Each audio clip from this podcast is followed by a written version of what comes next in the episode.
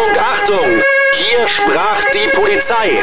Der Podcast mit Münsters Sheriff AD Udo Weiß. Und hier ist Ihr Moderator, Philipp Böckmann. Herzlich willkommen. 45 Jahre war er im Polizeidienst aktiv. Udo Weiß, leitender Polizeidirektor AD. Der gebürtige Münsteraner hat in seiner beruflichen Laufbahn viel erlebt. Wir sprechen darüber. Seit 2016 ist er AD, also außer Dienst. Udo Weiß. Hallo. Hallo Philipp, sei gegrüßt. Udo, das Thema Verkehrssicherheit liegt dir besonders am Herzen. Nebel im Straßenverkehr die unterschätzte Gefahr. Das ist das Thema dieser Folge. Wieso ist Nebel eine unterschätzte Gefahr? Ja, weil man einfach den Nebel als solches als Naturphänomen hinnimmt und sagt, da kann ich nichts machen. Und man weiß auch zu wenig darüber als äh, Fahrzeugführer. Und von daher verhält man sich in vielen Dingen einfach falsch. Und ähm, das führt dann zu ganz fatalen Folgen. Wir hatten zum Beispiel ja äh, dann äh, diesen schweren Unfall, diesen Nebelunfall auf der A31 mit äh, über 100 Beteiligten und 50 Fahrzeugen. Und äh, da kann man das sehr schön dann auch erkennen. Bei Nebel ist es so, dass das Fahrverhalten sich äh, schon ändert, aber nicht gravierend genug.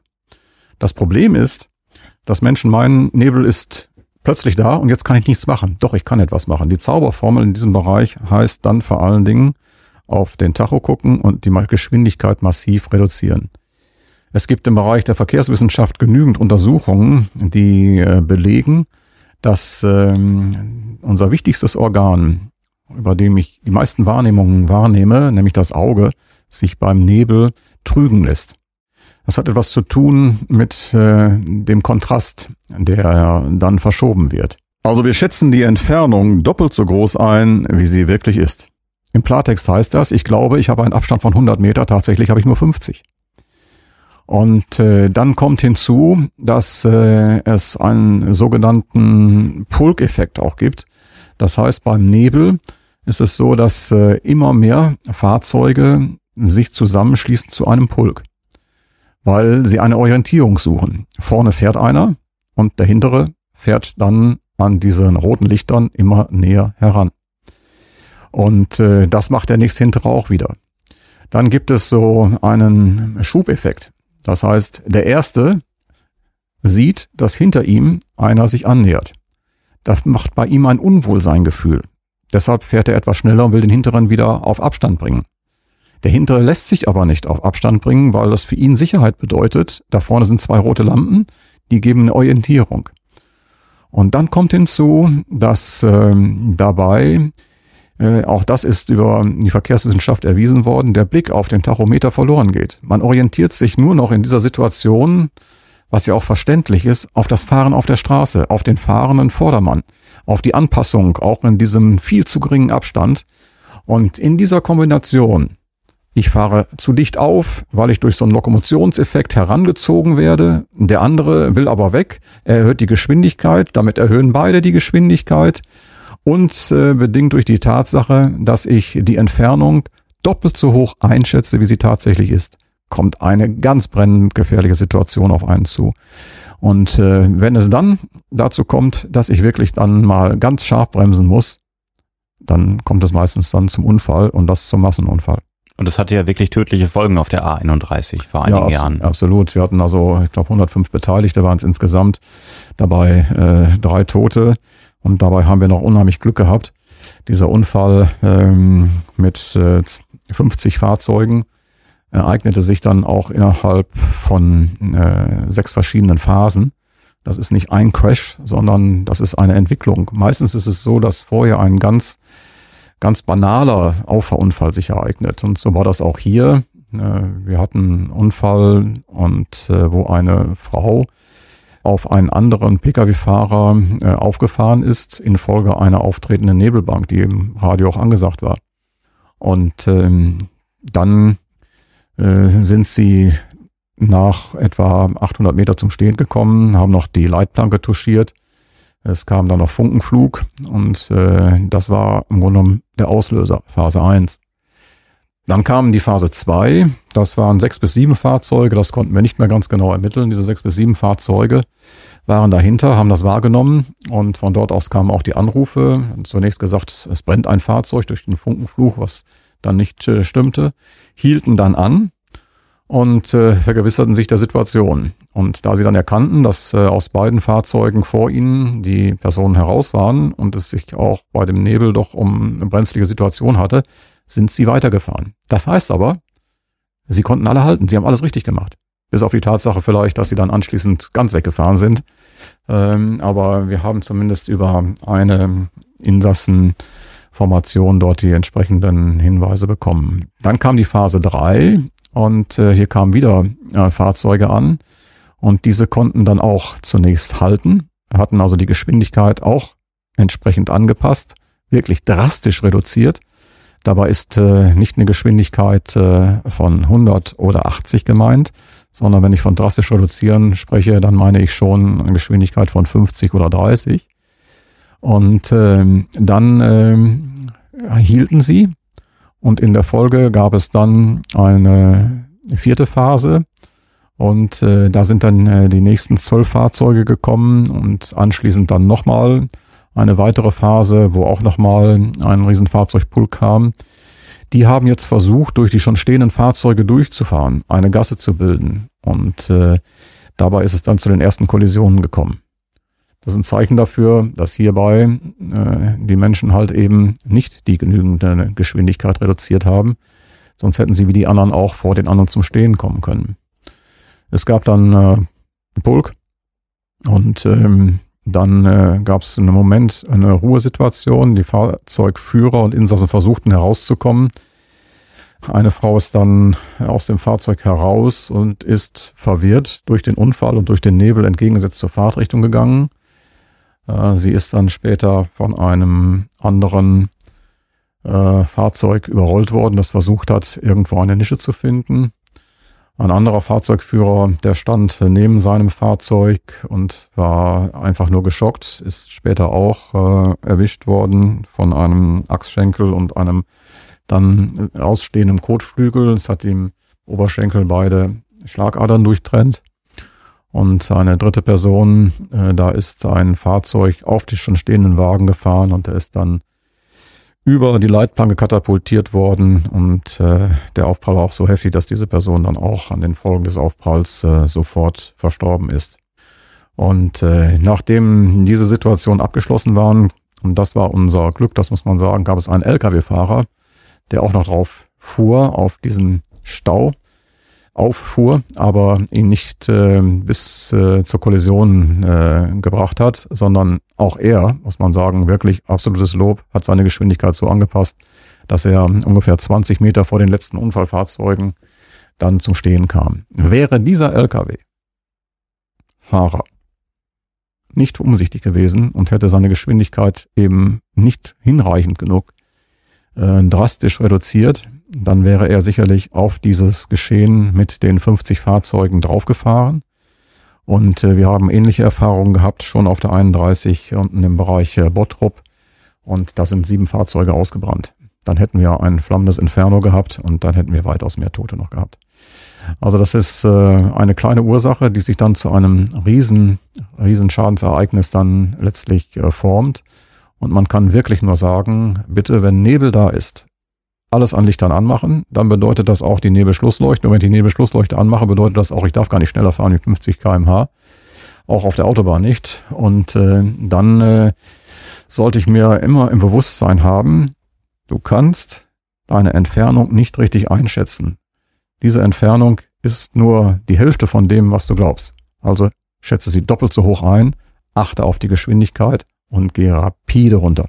Und es ist tückisch. Ich kenne das ja selber, wenn ich im Nebel unterwegs bin auf der Autobahn oder auf der Landstraße und ähm, ich sehe da schemenhaft ein Auto und fahre halt so dicht auf, dass ich das Auto weiterhin sehe. Also das ist so eine unbewusste Reaktion von mir nach dem Motto, ich brauche eine gewisse Sicherheit, äh, dass da was ist. Aber man muss einfach konsequent sagen, ich reduziere meine Geschwindigkeit weiter und ich halte den Abstand, auch wenn ich den Vordermann, die Vorderfrau nicht sehe. Ja, die Wissenschaft bezeichnet das als äh, Drucksog-Hypothese ähm, so dass ich wirklich ähm, als äh, Hintermann eine Sicherheit bekomme. Ich sehe vorne zwei rote Lampen, das gibt mir Sicherheit. Ich kann erkennen, also dass der ist so weit entfernt.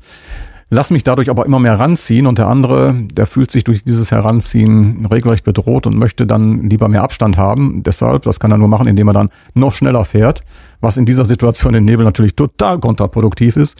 So schaukelt man sich hoch und dann kommt hinzu diese Pulkbildung halt eben, gerade beim Nebel, dass sich immer mehr Fahrzeuge durch diese Orientierungshilfe zu einem Pulk zusammenschließen.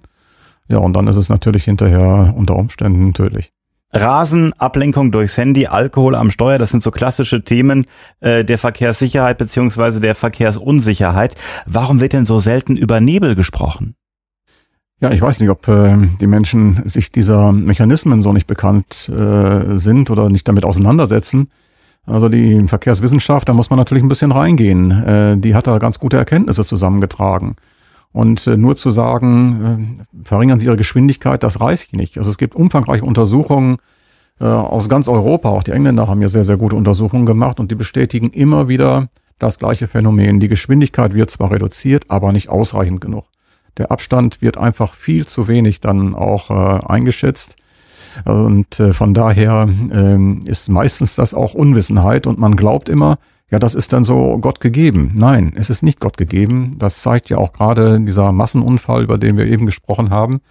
Da haben eine ganze Menge richtig reagieren können.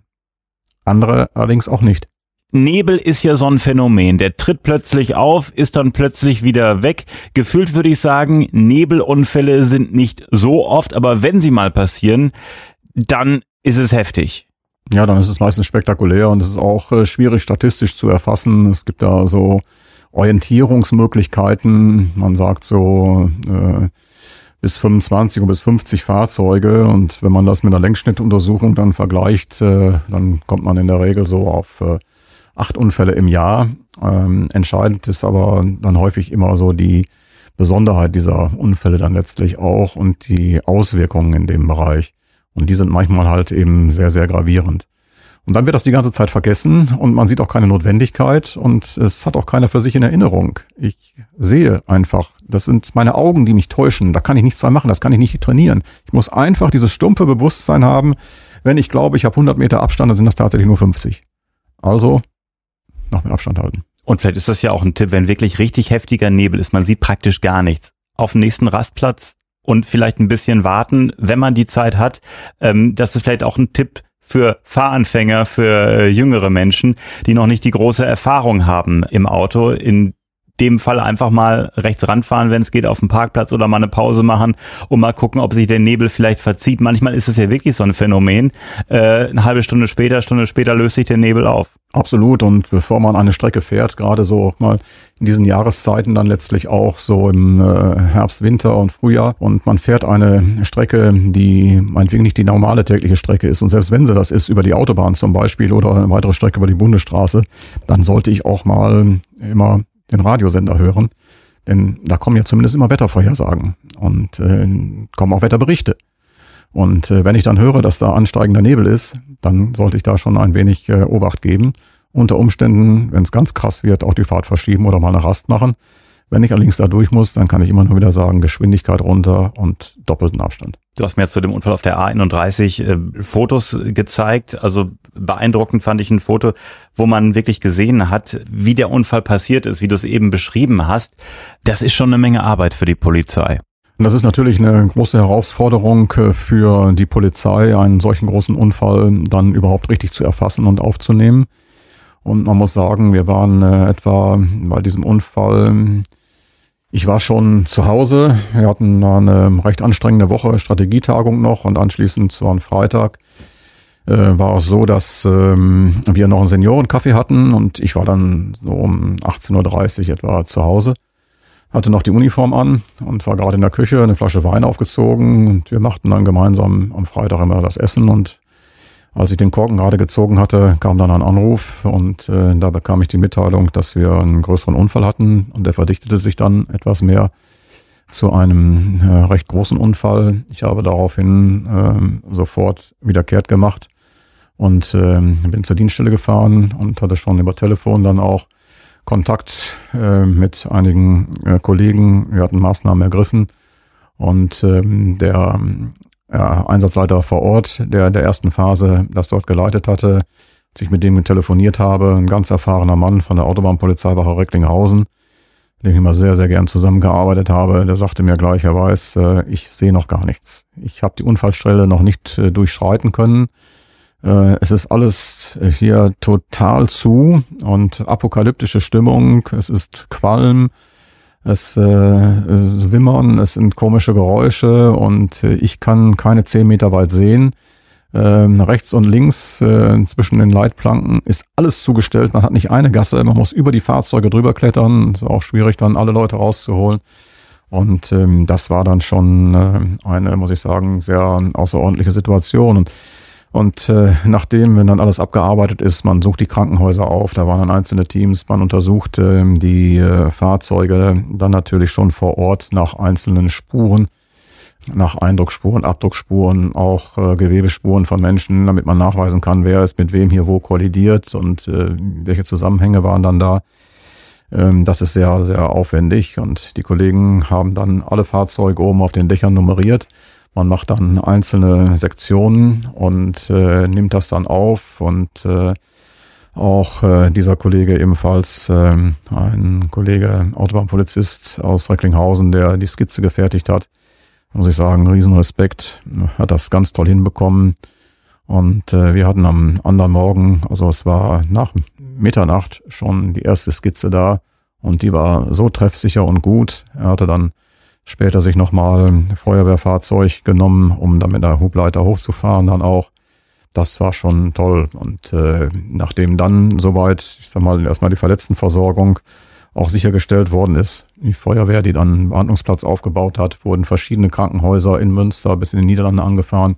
Überall wurden Ermittlungsteams hingeschickt. Wir bauen eine sogenannte besondere Aufbauorganisation auf, haben erstmals äh, dann in der Nacht von äh, dem auch, muss man immer sagen, man braucht wirklich gute Mitarbeiter, kreativ und muss die laufen lassen und Vertrauen haben. Da kam auf die Idee, sollen wir nicht mal eine Online-Befragung machen. Und dann haben wir in der Nacht eine Online-Befragung entwickelt und äh, die hat uns sehr, sehr viel Aufschluss gegeben. Das heißt, äh, Menschen äh, hatten dann, wenn sie nicht sofort vernehmungsfähig waren oder wenn es so war, dass sie auch dann weiterfuhren äh, und nicht unmittelbar betroffen waren, ähm, mit einer Kernaussage.